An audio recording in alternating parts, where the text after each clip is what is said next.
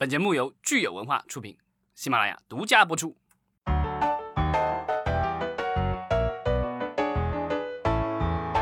欢迎大家收听新一期的影视观察，我是老张。大家好，我是石溪，今天是五月二十八日，星期四。对，我们先来回应一下我们的一些听众留言。嗯，昨天呢，我们是聊了中国有线电视第一季度的行业概况。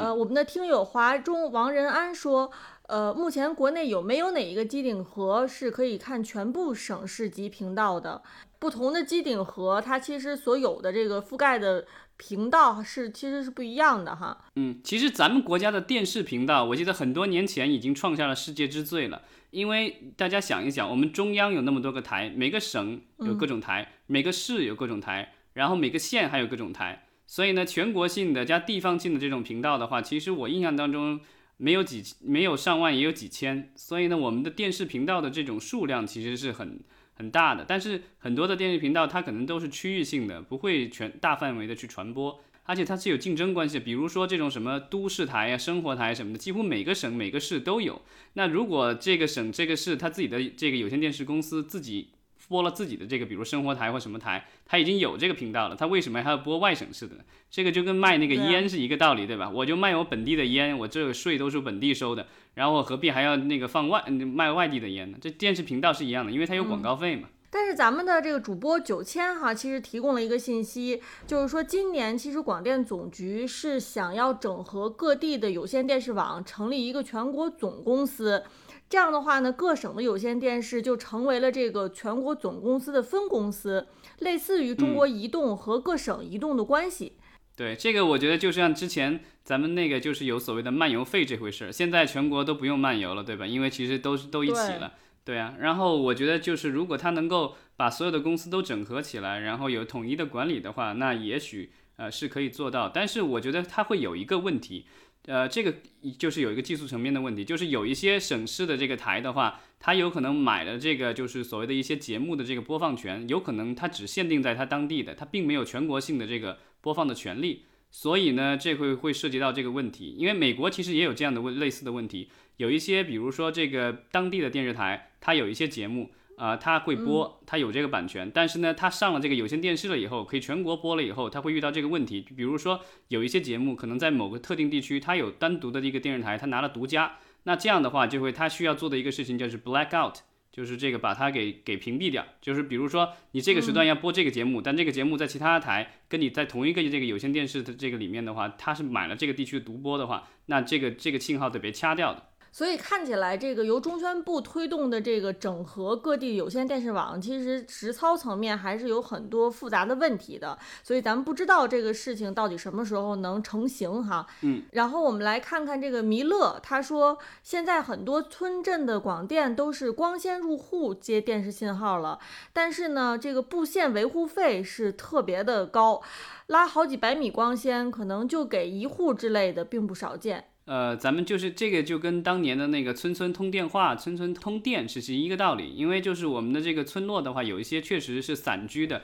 然后离旁边都很远，然后一个村子没多少人，或者每一户之间距离比较长。我记得小的时候在那个农村，然后呃，我们家里那个就是老人家就是装一个电话，然后我就记得这个这个电话线是直接从我们当那个那个小镇上面的。那时候叫邮电局，从邮电局直接拉了一根线，一直拉到家里的，就是你想想看，就是一还要经过一些很多的民房，要在人家这个墙上打孔什么的，有些还不让意，因为这个线一直要走，要走过各种地方。我当时记得就装了好长时间才把这个线拖过来，是因为那时候就是那那是九十年代，就是农村的装这个电话的很少，所以你就知道，就是现在的这个光纤入线入户的话，它其实也是很艰巨的一个工作，但是。呃，根据我现在的观察啊，就是因为我我最近也有回呃回那个农村过年，前年了，我发现其实很农村的很多家庭其实真的是已经通了光纤了，就是它的那个宽带已经有光纤，而且价钱特别便宜，比那个城市，因为咱们国家的很多的这种服务类的这种收费的话，基本上都是啊农村一个价，城市一个价，嗯，就有一些比如说电子类的东西或什么的，有时候你会发现在在这个二三线城市或者农村或什么的，它可能因为渠道多。它那个成本会高一些，然后所以它的价格会贵一些，比城市里要贵一些。但是这种就是国家提供这种服务类的东西的话，其实呃包括这个手机费，还有包括这个就是呃呃我们的宽带费的话，其实，在农村这价格是相当低的。嗯，明白了。嗯，然后咱们看看，还有一位听友是幺八六四九二六 b u h l 啊，他说。作为一个业内人士，他不明白我们讨论有线电视有什么意义。我理解他的意思，可能是说，因为有线电视是一个夕阳产业了，可能现在大家关心的也不是很多了，所以他不了不知道，就是我们为什么还要再讨论这个话题哈。嗯，其实我想了想，我觉得如果说真的有一天，像咱们昨天说的这个有线电视，就是完全就消失了，那大家只用 IPTV 来看电视了，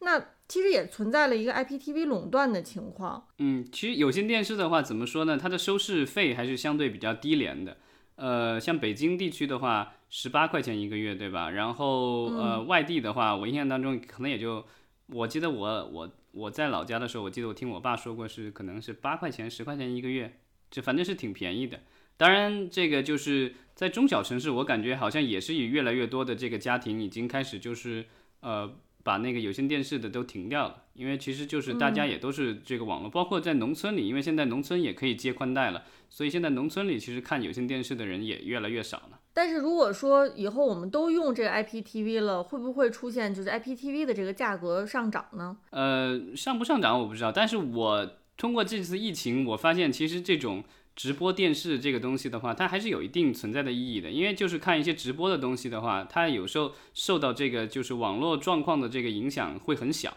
因为那个就是大家如果最近这个就在家，然后家里有孩子在上学就知道，呃，如果你是要去看那些网络的直播的课程或什么，如果是真的是那个通过网络。去看的这个直播的话，其实很容易，因为各个家庭的网络状况不一样，有些人可能是通过四 G、三 G 上网，然后有些人家里是宽带，但宽带的话，你有可能路由器的问题或什么各种问题，家里就是有各种状况，所以呢，基本上就是。呃，上起网课来是一片乱，但是其实你会发现，这个时候的话，你打开有线电视机顶盒，然后用通过那个就准时准点，比如说八点钟开始上语文课，你就这个准时准点在那看，这个其实是很有保障的，不会有什么太大的问题，因为这个技术很成熟。但我觉得网络的话，大家可能只看到了自己身边会觉得这个大家网络其实都挺不错的，但其实我觉得这个就是我们现在说的一个有一个就是不同阶层、不同家庭之间所谓的这个就叫做数字鸿沟，其实还是存在的。对，其实我们昨天节目当中也说了，这个国家和国家之间、地区和地区之间，他们其实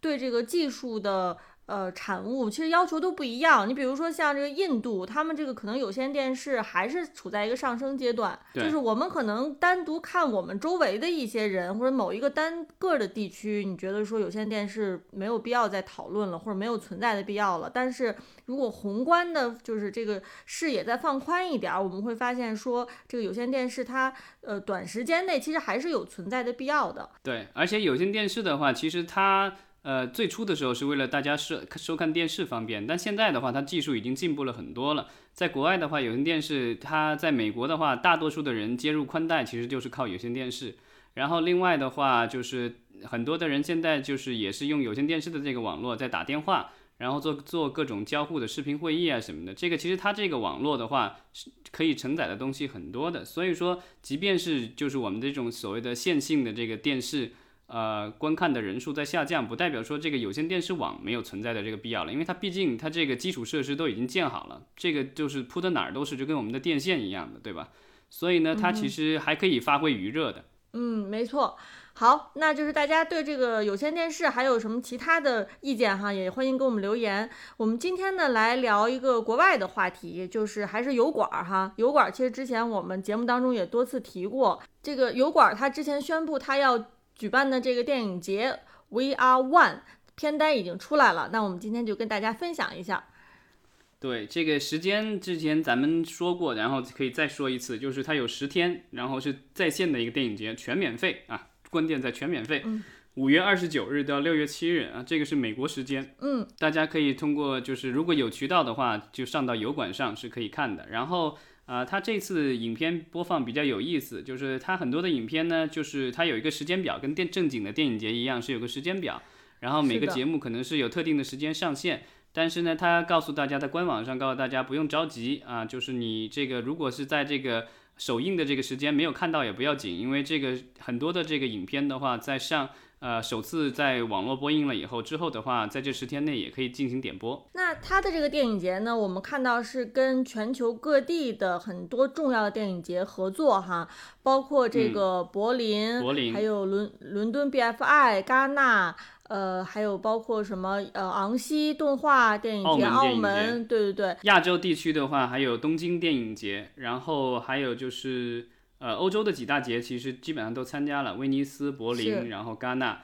然后包括北美的这个多伦多电影节，然后 Tribeca Film Festival，这个就是呃罗伯特·德尼罗的那个电影节。然后另外的话，还有这个悉尼电影节、纽约电影节，就其实很多地区都参与了这个活动。那我们看看它这个片单里面有哪些是跟华语内容有关的吧。嗯，好，我个人最感兴趣的，因为我当时看到这个预告片，我觉得挺挺有兴趣，想要看的就是呃郎平的这个纪录片，陈冲执导的一部关于郎平的纪录片，叫《铁榔头》。对，而且这个铁榔头是不是还没有在这个大荧幕上呃这个上映过是吧？对，这个因为呃他可能之前可能有这种类似的计划，但是因为疫情嘛，所以这一次啊就在线在线播放了。所以它是名副其实的这个首映。对，而且它好像这个不是。呃，其他的电影节推荐或什么之类的，这个就是这个 We Are One 这个电影节自己搞出来的，所以呢，就是它那里面片子的话，有一部分是这个就是这个电影节自己选的了，另外的一部分就是刚才我们提到这几十个电影节那些电影节推选的。